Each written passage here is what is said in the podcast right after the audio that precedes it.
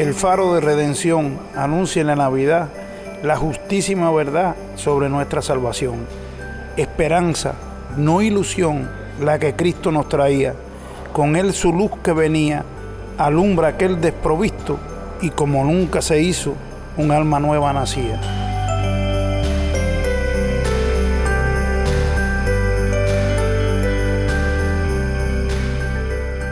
Hola, soy el pastor Dani Rojas, director y locutor del Faro de Redención.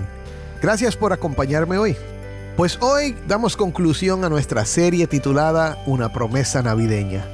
Ha sido un tremendo privilegio pasar este tiempo preparándonos para la Navidad al meditar en el Mesías prometido en Isaías 9, Cristo, quien vino a redimirnos.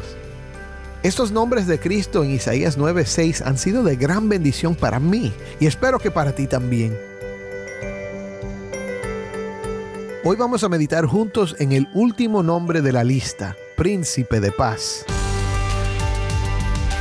Así que si tienes una Biblia, busca Isaías 9:6 y quédate conmigo para ver a Cristo en su palabra.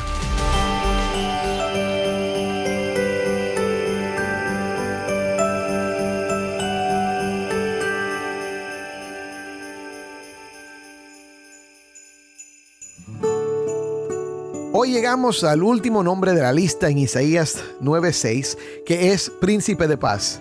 Si recuerdas nuestro estudio del primer día, dijimos que el contexto de este versículo y estos nombres es uno de conflicto. Los versículos 4 al 5 establecen, porque tú quebrarás el yugo de su carga, el báculo de sus hombros y la vara de su opresor, como en la batalla de Madián, porque toda bota que calza el guerrero en el fragor de la batalla y el manto revolcado en sangre serán para quemar combustible para el fuego la Navidad representa muchas cosas, pero una certeza que emerge de nuestro texto es la respuesta de Dios a los tiempos turbulentos que experimentamos en la tierra a causa del pecado. De manera inesperada y asombrosa, Dios introduce la paz en nuestro mundo a través del nacimiento de un bebé en Belén. Este bebé gobernará sobre toda la creación de manera eterna, porque un niño nos ha nacido, un hijo nos ha sido dado, y la soberanía reposará sobre sus hombros, y se llamará su nombre admirable consejero, Dios poderoso, Padre eterno, príncipe de paz. El aumento de su soberanía y de la paz no tendrán fin sobre el trono de David y sobre su reino para afianzarlo y sostenerlo con el derecho y la justicia desde entonces y para siempre. El celo del Señor de los ejércitos hará esto.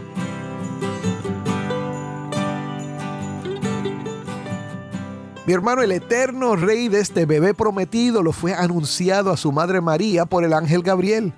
Dice Lucas 1 del 26 al 35, al sexto mes, el ángel Gabriel fue enviado por Dios a una ciudad de Galilea llamada Nazaret, a una virgen comprometida para casarse con un hombre que se llamaba José, de los descendientes de David, y el nombre de la virgen era María. Y entrando el ángel le dijo, Salve muy favorecida el Señor está contigo, bendita eres tú entre las mujeres. Ella se turbó mucho por estas palabras y se preguntaba qué clase de saludo sería este. Y el ángel le dijo, No temas, María, porque has hallado gracia delante de Dios. Concebirás en tu seno y darás a luz un hijo, y le pondrás por nombre Jesús. Este será grande y será llamado Hijo del Altísimo, y el Señor Dios le dará el trono de su padre David y reinará sobre la casa de Jacob para siempre, y su reino no tendrá fin. Entonces María dijo al ángel, ¿cómo será esto, puesto que soy virgen? El ángel le respondió, el Espíritu Santo vendrá sobre ti, y el poder del Altísimo te cubrirá con su sombra. Por eso el niño que nacerá será llamado Hijo de Dios.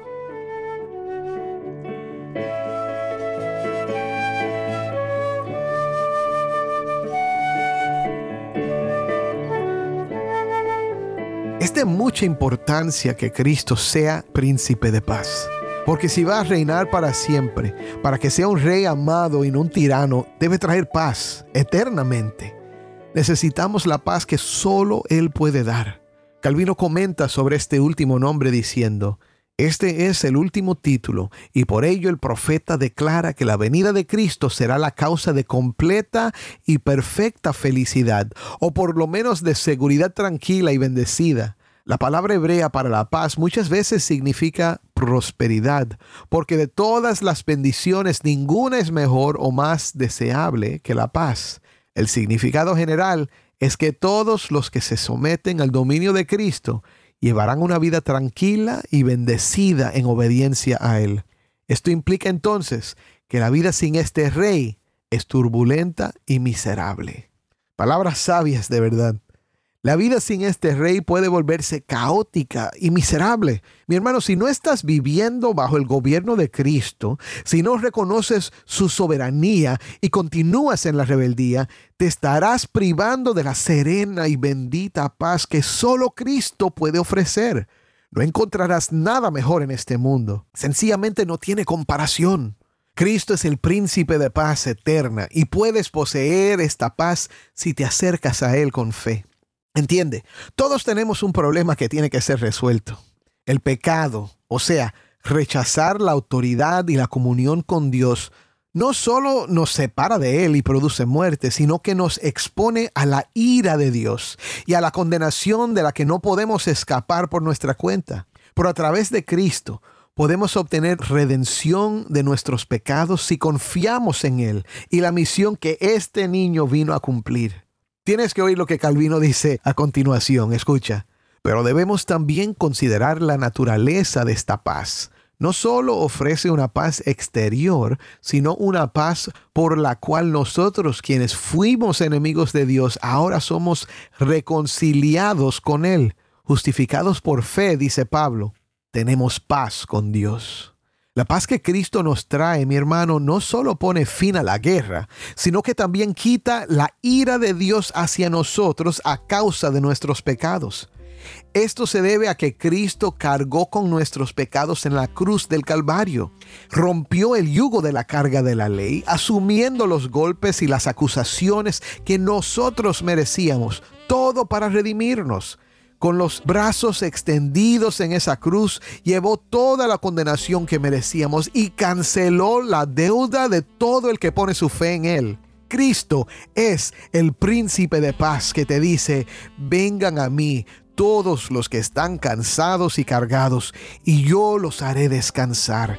Tomen mi yugo sobre ustedes y aprendan de mí que yo soy manso y humilde de corazón, y hallarán descanso para sus almas, porque mi yugo es fácil y mi carga ligera. Vamos ahora a una entrevista entre Daniel Warren y Rey desde Quito, Ecuador.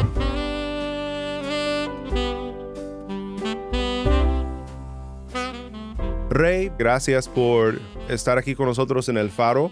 Quisiera antes de entrar al tema de la Navidad, que es el tema que tocamos el día de hoy, ah, quisiera que te presentaras al oyente, cuéntanos un poco sobre ti y sobre todo cómo llegaste a conocer a Cristo. Bueno, eh, saludos a todas las personas que escuchan el faro.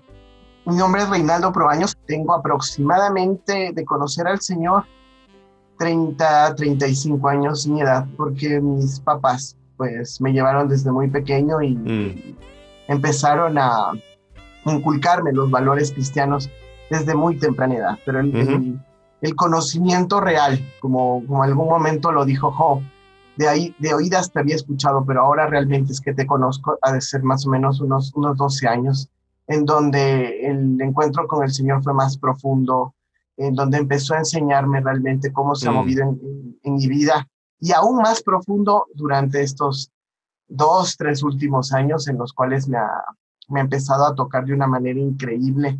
Y a pesar de las adversidades que todos los cristianos en especial podemos estar viviendo, pues ha mostrado su gloria, ¿verdad? Y, su amor y su infinita misericordia.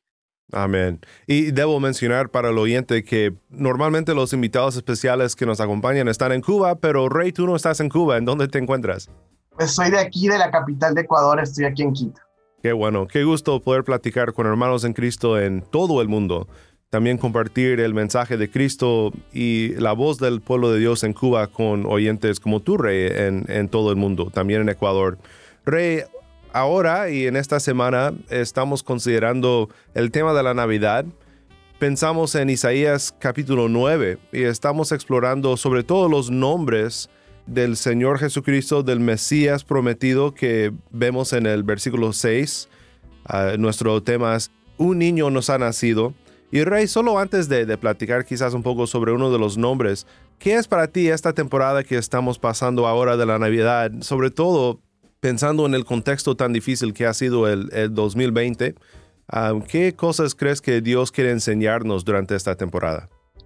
Realmente yo pienso que ahora en sí el contexto es totalmente diferente. No se puede ya tomar solamente la Navidad como una fecha en particular.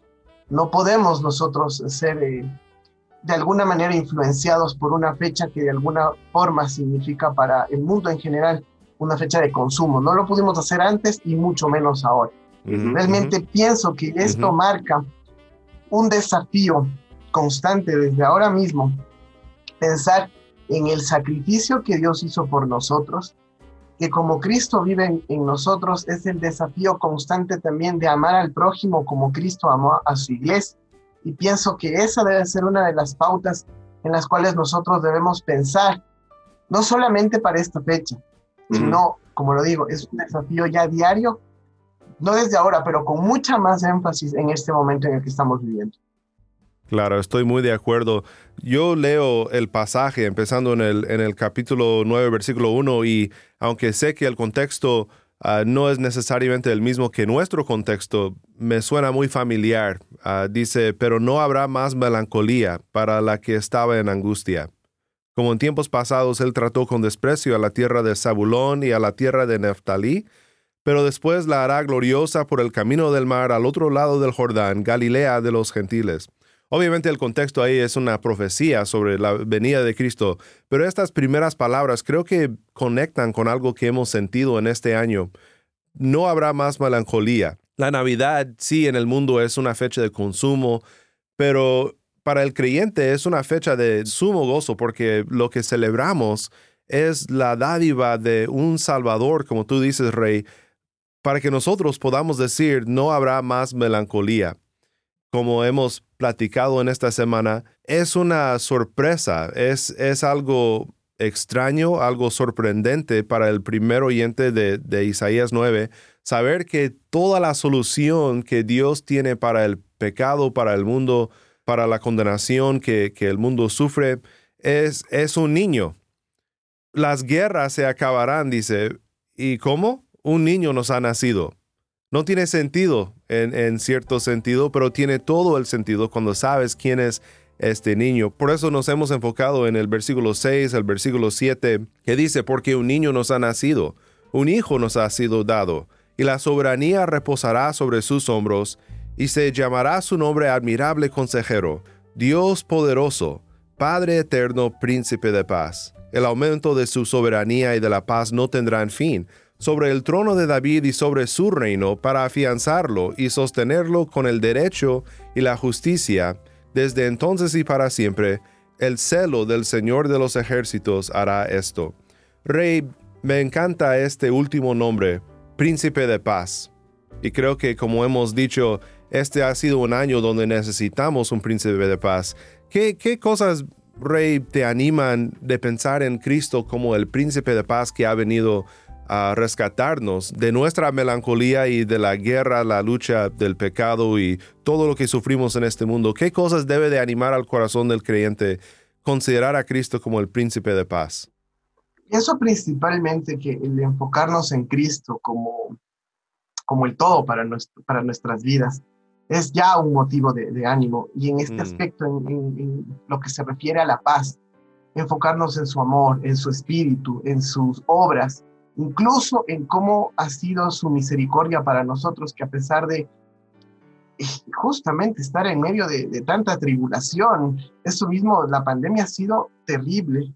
En nuestros países de América Latina, muchos compartirán que a más, y bueno, parte de Estados Unidos también, además del tema de la pandemia, vivimos revueltas sociales, vivimos, vivimos un, eh, un tiempo realmente que, que puede preocupar a quien no tiene. Una esperanza tan, tan centrada en un ser tan, tan magnífico como Cristo y que a pesar de eso Cristo nos ha mantenido. Vemos y vamos y buscamos en su palabra la fuente verdadera de paz, en donde se reposa su amor, en donde no tenemos que esforzarnos por producir esa paz, sino que la paz ya la encontramos en Cristo. Toda la fuerza que necesitamos está en Cristo y de Él emana todas las cosas buenas, mm. todo el fruto, eh, amor, paz, el mismo gozo que, que produce estar en paz. Eso es, pienso yo, uno de los principales objetivos que podemos nosotros enfocarnos. Y es automático.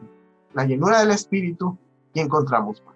Amén. Rey, gracias por estar con nosotros aquí en el faro. Estamos pensando en la Navidad, en Isaías capítulo 9, versículo 6 en particular, los nombres de Cristo.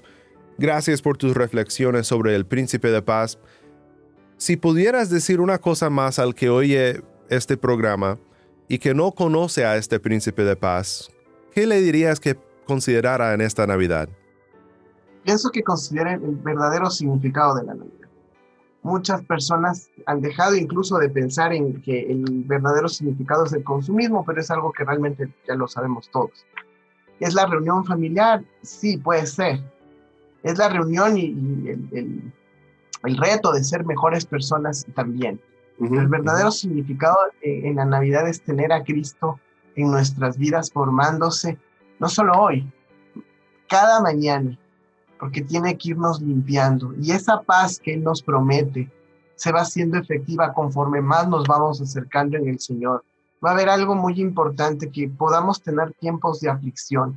Y quién sabe que aflicción a veces es indecible, pero cuando el Señor está en el reino de nuestras vidas, el trono de nuestras vidas, mm. vamos a experimentar una paz que muchas veces no nos vamos a dar ni cuenta de las tormentas que hay a nuestro alrededor, porque nuestra mirada va a ser tan fija en Dios que no vamos a querer pensar en nada más. Y siempre vamos a buscar justamente de esa fuente de paz, de de esa fuente que es Cristo, que es prácticamente o que es nuestra vida.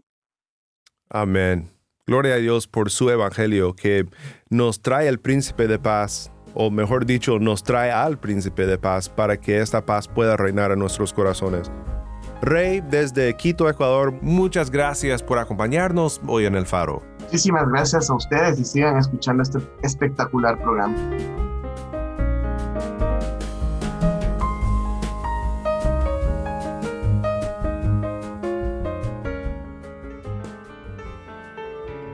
Soy el pastor Dani Rojas y esto es el faro de redención.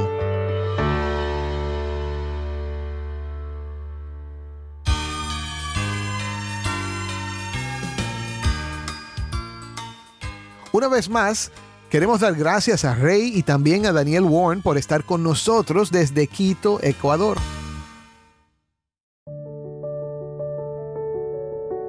Oremos juntos para terminar. Padre Celestial, venimos ante ti agradecidos por tu palabra, que nos revela nuestro Redentor, Cristo Jesús, como príncipe de paz. Gracias por enviar a tu Hijo unigénito a nacer, vivir y morir para que nosotros podamos tener paz contigo y perdón de nuestros pecados. Te pedimos que en estas fechas podamos siempre recordar a Cristo y su llamado de venir a descansar en Él. Oramos que nunca nos apartemos de su lado. En el nombre de Cristo, en el nombre del Príncipe de Paz, oramos. Amén.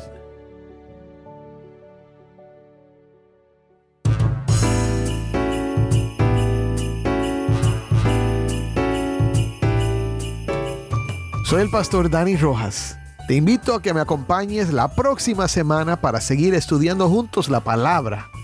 La luz de Cristo desde toda la Biblia para toda Cuba y para todo el mundo aquí en el faro de redención.